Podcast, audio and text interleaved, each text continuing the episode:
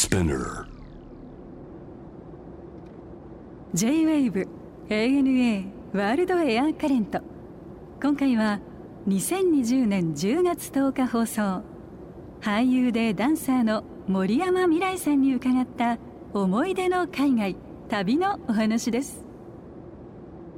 なんかいいろんなとこ行ってるよね。なテレビとかでも結構見てるけど。そうですね。去年ぐらいまでは数年間1年の半分ぐらいは結果出てたかもしれないですね。あ本当、はい。それは仕事も？基本仕事ですね。はい、あとまあイスラエルに長いこと行ったもんね。それが2013年から14年。そうですね。1年間ぐらい。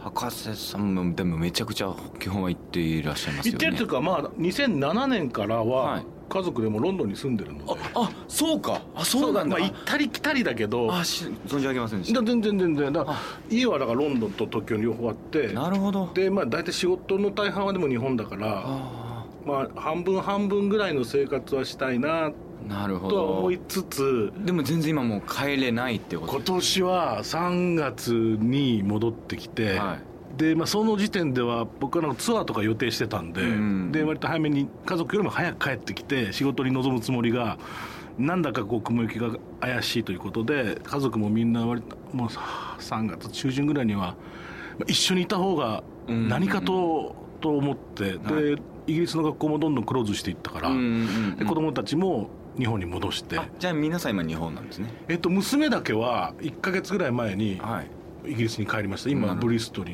にいるけどでもロックダウンまたロックダウンしそうでイギリスが。ヨーロッパちょっと厳しいですね。そうなんだよね。だからうんまた帰ってくる？なんていう話をしつつ だからまあでもただこの行ったり来たりがまだ今のところイギリスと日本の間ではそれほど大変ではないんだけれどうん。ただやっぱりこんなに日本にずっといるのはなかなか久しぶり。それも家族でっていうのはすごい久しぶりで、えーうんなんかあの特別な時間を過ごしてたけど、うん。えミラ君どうしてたの？僕もだから3月ぐらいまではパリにちょっといたんですけどそれで向こうがいよいよ入れなくなるはい。はいギリギリ手前で戻ってきてからはもうずっとこっち？はい。もともと予定ではちょこちょこ回る予定だったんですけど もうずっと日本にいますね。そうか。でも海外での撮影とかそうプロジェクトもたくさんあるもんね。そういうのはかなりやっぱり中止延期になってるでしょ？もちろん。延期もしくはもうな、うん、やるんだかどうなんだかっていう感じになっちゃってますね。うん。今日はでもまあその最近はね本当に旅に行こうと思ってもなかなか難しいけれど、うん。まあでもこれまでにたくさん旅をされてるだろうしそんなお話を伺えたらと思うんですけど、はい。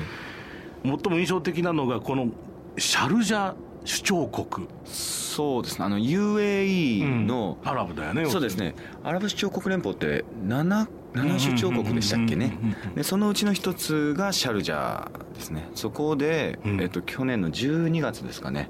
うん。これ仕事はいパフォーマンスすることになって、まあ、いわゆる中東でお仕事させてもらうっていうのがこの時初めてだったので、なるほど。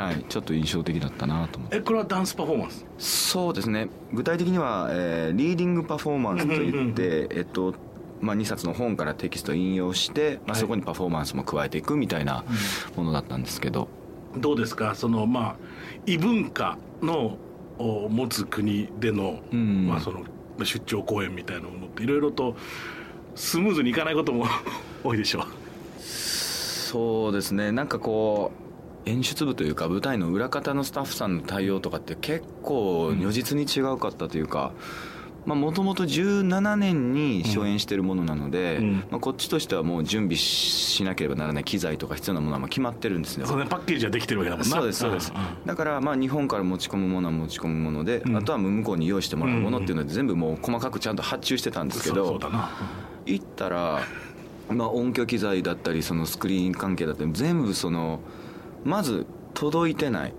えっと、注文したものと違うものがある、うんもしくは発注もまだしてない、うん。みたいな。こっち側的にはもうてんやわんやで。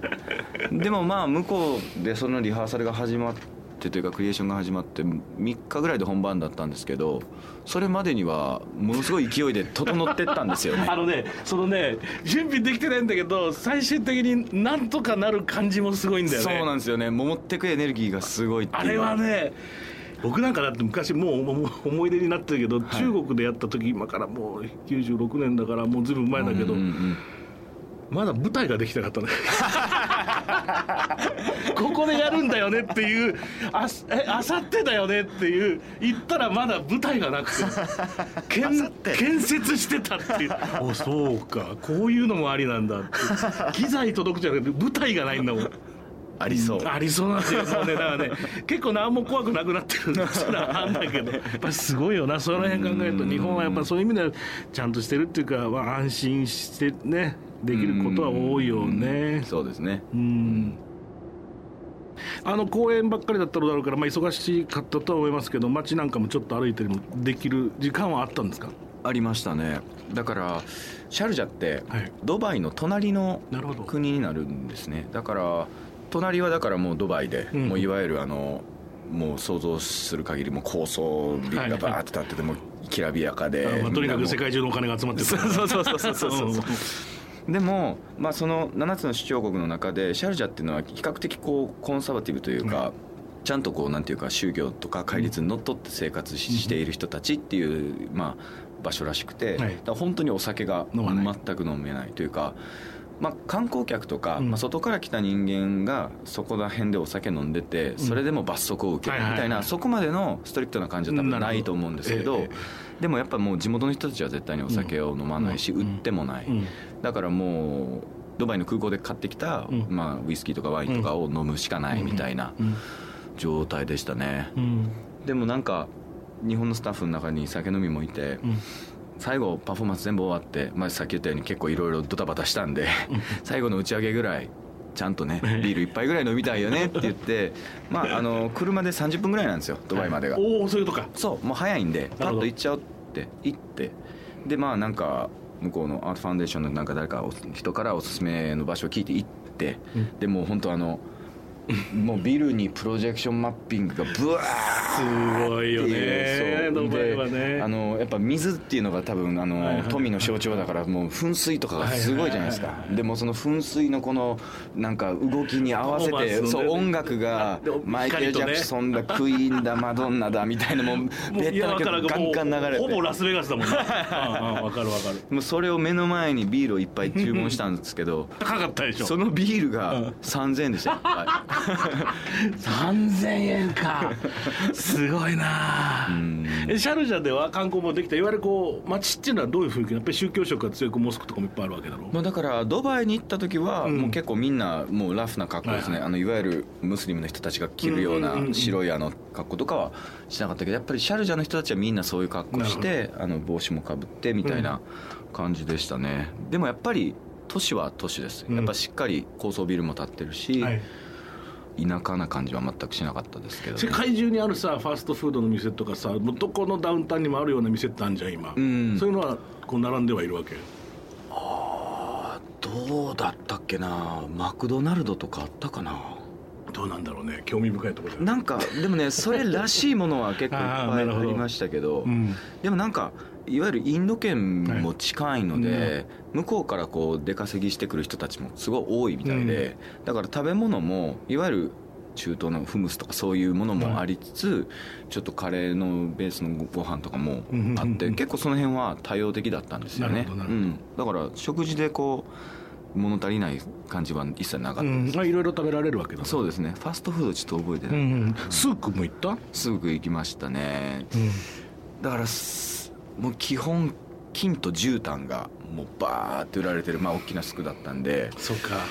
もう目が見えなくなるんじゃないかっていうぐらいその本当にキラキラキラキラしてたんですけどでもやっぱ、まあ、金には僕あんま興味がないんで買おうとはしなかったんですけどやっぱり安いんでしょうね他の国と比べてもね。で絨毯もやっぱり日本とかでそういうその中東の絨毯とかをうん買おうと思うともう3倍とか4倍とかだいぶ変わっちゃうぐらい多分安かったんですよ。安くて品も良くて、はいはい。でそういうのがあったんでちょっと1枚ぐらい買って帰りたいと思って、でお店に入ってでまあああいうねお店そういう大きなスクでもうそういうのがバーって並んでるところってそれこそ僕なんか観光客扱いだから、もう取り込もうとするもうそうですね。こちらいっぱいいるのは分かってたんで、まあ、できるだけそういうのがなさそうなうん。温和な人を見見つつあここかなって言って入って、うん。でまあうん、ああ見て見てって見てってっつって「どんなん欲しいの?」とかって、まあ、結構もう普通の感じで会話してたんですけど「あじゃあこれなんかどう?」っつってこうまず1枚目の絨毯バーッつってバーンやってああこれいいねでもなんかもうちょっとっつったらまあバーバーバーってやってってでもまあちょっとなんかこうどんどんこうくどくなってきて紅茶とかも出てきて 水とかも出てきて なんかそうなんだよね。家族とかも紹介され始めて。ね買わないとその店出れない空気感出てくるからねあのね そう。だからちょっともう、まあ、他にもあるからもうちょっと回ってから戻ってくるかもみたいなこと言ってもまた絨毯バーこれはどうだバーそうね2時間ぐらい出れなかったああそうねわかる。結局やっぱ買わなかったああそっか。そうあの推しが強すぎるってのは日本人にはちょっとうってなるよね。そうなんですよね。ね。まだちょっと馴染まないなあれは。うん確かにそうだな。初めての海外ってどこ行ったの？二十歳の時にニューヨークですね。はいなんか、まあ、ずっともともとダンスからキャリア始めて、うん。えー舞台やってで舞台のミュージカルとかでも、まあ、やよくやらせていただいてたので、まあ、実際本場っていうのをね一回見ときたいなと思って一人で行ったんですけどね何やったかな？多分なんかその本当にフライトに乗る直前前日まで撮影か何かをしていて、うん。でそれの打ち上げみたいなのをやってたんですね。うん。で結構深くまで飲んでてう、ん。で、まあ、次の日昼ぐらいの飛行機だったから成田まで行ってでももう結構もう朦朧とした状態で チェックインして全部通ってあとはもうゲートくぐって飛行機乗るだけっていうところで、もうここまでやっと来たからあとは乗るだけだと思って安心しちゃって歌ったねしちゃったんですよね、はいはい。それでパッと気が付いたら時間が過ぎててもうゲートが目の前だったんですけど行こうと思ったら本当にちょうどこうギーバンって閉まるタイミングで乗り遅れた？乗り遅れたんです。あら大変だわそりゃ。でうん。あの初めてこの長距離の飛行機に乗るあれだったんでもうちょっとなどうしたらいいのかさっぱりわからなくてなんとかならないですかなんとかならないですかってもうものすごいこう駆けずり回ってたらなんか同情してくれたのかものすごいこう遠回りなうん。フライトでよければあるって言われて。ああなるほど。乗り継ぎ乗り継ぎのやつか要するに。一応向こう着いてうん。次の日ぐらいやったかなにもうその一つ目のうん。あの公演をもう見る予定を立ててたかはいらそれまでには絶対行きたいって言っててでまあそれでえーっと何とかして取ってくれた便がホノルル えーもう面白いね。いいね。ホノルル経由いいね。降りちゃえ降りちゃえ。はいはいはい。ホノルル えーデトロイおトミネアポリスおおでニューヨすークごいね。すごいね。20時間コースだ。もうそうですね。もう時間も忘れましたけど。いやーすごいわ。ヘッドヘッドになってついて でもよくよく考えたらその日直行便乗れなかったことを諦めて、うん次の日の直行便に乗っても全然同じ時間帯についてたっていうことにそうでしょうね。はいそうでしょういやいい若者若者はねそういう旅しといた方がいいんだよ。僕ね面白いねそれ。フライトね結構そんなんばっかりなんですよね 結構。まあ最近はだいぶねなくなりましたけど、すごいね面白いね。うん。はい、まあでもまあその後は10日間ぐらいですかね、うん。でまあ、ずっと舞台見続けてっていう感じで。なんか思い出に残ってる歌ありますか？ブロードウェイは。その時何見ましたっけね。でもなんか僕その時にはっきり気がついたのは、うん。なんかぶ僕ミュージカルがやりたいもんだと思ってはい。ブロードウェイ見に行ったんですけどなんかいまいちあれピンとこないなと思って。まあ、もしかしたらその出会いがあんまり良くなかったのかもしれないんですけどよくよく考えたら僕がミュージカルに憧れたきっかけって、うん。ブロードウェイとかそういう生の舞台を見てからではなくて、うん。MGM のハリウッドミュージカルだったからなんですよね。そこからそれこそジン・ケリーとかフレッド・アスティアに憧れてミュージカルって思ったタイミングがあったんで、うん。ブロードウェイの舞台のドライさにうん。僕はなんかこう乗れなかったっていう、おー。なんかそその瞬間にあ僕がやりたいことは何なのかなっていうのを改めて考え直すきっかけになったっていうのが結構その時ありましたね。いやでもね二十歳でそういうのってものすごく大切だうんと思いますね。うん。その若い頃っていうのはね。なんかオリジナリティってなんじゃろうかとかさ、うんそうですね。あるよね絶対ね、はいさてえーっと森山未来による朗読パフォーマンス。これは見えない見えることについての考察という。これがタイトルですね、そうです。このソロパフォーマンスとしては初となる全国ツアーが10月の14日から11月の6日に開催されます、はい。どうですかこれ？えっとまあもともと朗読劇をやらないかっていうことでその東京芸大の教授でもありあの東京都現代美術館のキュレーターでもある、あの長谷川優子さんっていう方から提案いただいてでそれでまあ本として2つ2冊選んだのが一つがポルトガルの作家のジョゼ・サラマーゴっていう人がいるんですけど、彼の「白の闇」っていう小説があってあとはフランス人の作家の、えっと、モーリス・ブランショーっていうまあ彼のその三分子的な本がそれが、えー、と白日の狂気っていう2つのこの本があってうん。でどっちも素敵で選べなかったので、なんかどっちもこううまくこう混ぜ合わせた労働劇にできないかなっていうところから始まったんですね。でまあその「白の闇」っていう方は、まあ、フィクションの世界ですけど分かりやすくそのもう本当にある日突然に世界中の全員が、うん。えー盲目になるっていう、うん。まあ、パンデミックですね、はい。が起こる。でその中で今まで当然のようにあったものが奪われてしまったことによって新たに生まれる社会の様式とか生活様式とか、うんでどうこれをサバイブしていくのかみたいな、うんまあ、そういう話で、うん。で白日の狂気というものに関しては、うん。その人はその、まあ、ほぼこう自伝とも言えないけれども、うん。自分の言葉なんですけどなんていうかもう自分が見えてるもの見えてないものっていうものそのなんか自分自身の盲目性みたいなものをうんすごい私的に考察しているみたいなそういうちょっと抽象的な本なんですけどなんか物理的な盲目っていうこととはい。内省的な内面的なうん。盲目性っていうものとをこう行ったり来たりしながら、うん。僕らが見えてるもの見えてないものうん。見てるものっていうのは何なんだろうっていうことをまあみんなで一緒に考えてみようっていう パフォーマンスなんですよね。あ面白いね。ざっくり言うと、はい。うん。うん。そんな感じです。まあそこに言葉ももちろんあるし時にその身体でのアプローチもあるし、まあ、照明音響いろんなもので、うん。まあ、揺さぶりをかける感じですね。でもダンスっていうのは見えないと芸術にならないじゃない。うんだからそこを逆にそうですね。ね見えるか見えないかっていう問いうん。をそのダンスで表現するっていうのはとても面白いですね。興味深いよね。うんうん。僕はいつも舞台に立って音楽に集中したい時に目を閉じるのとにかく視覚を遮断するとやっぱり集中力上がるじゃない、うん。昔のそのフェルベルト・フォン・カラヤンが、ね、式台であカラヤンは必ず目を閉じてだけ全ての公演全ての楽曲目を開けたことがないから彼は。本当ですか？そうですよ。これ指揮してる時に？はい一度も。デビューからあの最後までカラヤンのスタイルはそうなんです。もうどの写真も目閉じてるし。っていうかもう目開けて指揮したことがないんです彼は。自分の中でその目を閉じてね。目を目を閉じた時に心に見えるものを振りたいから。うん。逆にその当時のモーションのライバルというか、まあ本当に僕は大好きでレナード・バーンスタインそれこそウエストサイドストーリーを作った人です、彼は体中そして目線から何から時には声まで出すしうん。振ってても。まあアメリカ人だからうん。ねでもう全部を使ってね。はいもう全部使って表現するかもうそれとは全く逆のもう目一度も開けず指先とタクトさえ見てれば全ては伝わるから平気ですっていう。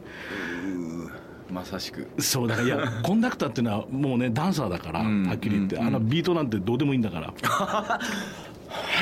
どうでもいいですよ。どうでもいいっていう感じなんだ。オーケストラの人から取ればうん。そんなテンポなんてすぐ分かるもんですから別にその交通整理をしている指揮者もたくさんいるんですけど、うんまあ、全部二流で、うん。一流のコンダクターはそこに立っていればいいんです本当に。でその人がかっこいいと思えばその人の音楽になるんですよ、んなるほど。せーのなんてやってる指揮者いません。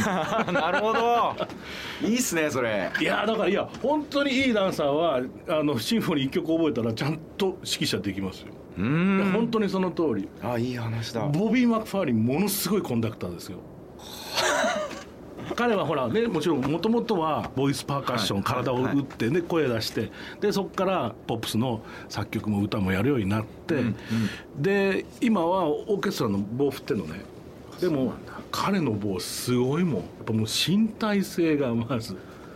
なるほど。だからその でもそれはいわゆるそのボディパーカッション的なことのそのリズム感というものとはまた全然違うものもちろん違う。だってモーツァルト振ってるからね。ね。彼大好きで。もうそのその動きたるや 美しすぎるよね。ん。まあね今はちょっとコロナのことで旅すること自体が難しいんですけど、次行きたいとしたらなんかどこ行きたいですか？ずっと言ってるのはパプアニューギニアに行ってみたい。何見たいんですかこれは？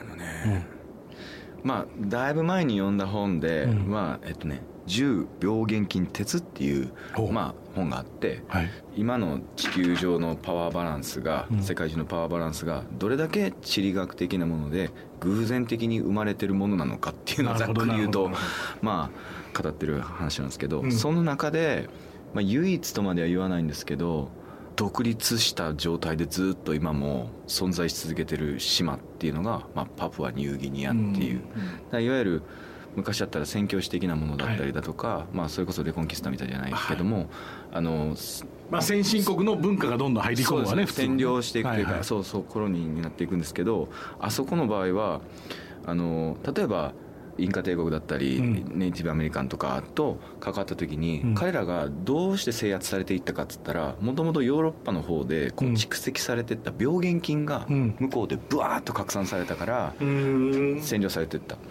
うん。でそれがパプアニューギニアの場合は高温多湿のもうマラリアからなんやらもうものすごいもう強すぎてうん。宣教師とかもうん。むしろもう追い返されるぐらいのすごい特殊な場所だったっていう。だからパプアニューギニアはいまだにその少数民族とかそういう人たちがものすごくこうずっといてとか。天然のシールドが貼られてたわけですそういうことなんですよね。